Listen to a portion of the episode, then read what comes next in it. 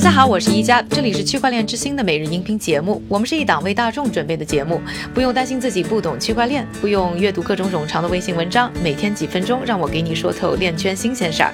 今天是二零一九年的三月十五日，星期五，大家早上好。今天呢，我们来关注啊一下和区块链安全性有关的消息。IBM 呢，在二零一六年十月就提交了一项呢用来增强区块链网络安全的专利申请，而美国专利与商标局呢，本周刚刚公布了这项专。专利，这项专利的名称呢，叫做在许可及隐私保护的区块链网络中呢，有效的抵制重放攻击。这里呢，就要和大家解释一下，到底什么是重放攻击？它指的呢，就是恶意重复或延迟在区块链网络中啊传输数据的行为。说它的危害呢，给大家举个例子啊。就比如说呢，你通过区块链网络呢打了一次钱，那重放攻击呢可能就会多次的重复你打钱的这个动作，让你呢蒙受经济损失，而且呢还不可逆转。为了防止这样的事情发生啊，IBM 提出的方式呢是在私链的环境下呢，整个涉及的电脑网络中的每一个节点在进行的沟通时呢，都要生成一个只能使用一次的安全价值，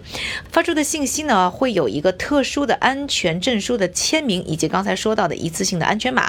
从而呢达到保证每条信息的合法性。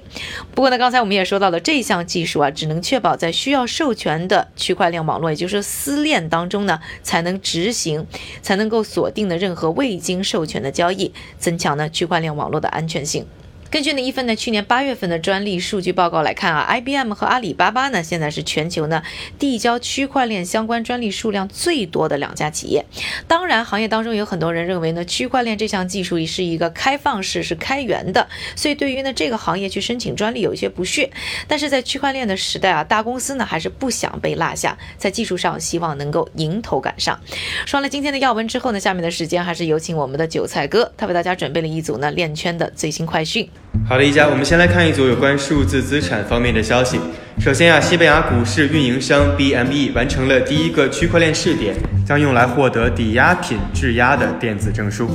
第二则消息，数字交易平台 DX Exchange 推出了证券代币交易及相关产品，成为了行业首发。最后一则消息，泰国证券交易所 SET 计划明年推出数字资产平台。SET 表示，将和资本市场一起打造一个数字资产的生态系统。我们再来看一组技术应用方面的消息，名为 Civic 的创业公司日前展示了三台自动贩卖机，用户可以用数字货币购买其中的商品。另外一则消息，以太坊的联合创始人表示，区块链技术可以让艺术家、记者受益，比如说呀，数字智能合约或可取代唱片公司，减少音乐人的利润损失。感谢韭菜哥的分享，也感谢各位的收听。我是宜家，区块链之星，欢迎区块链最真的样子。祝各位周末愉快，我们下周再见。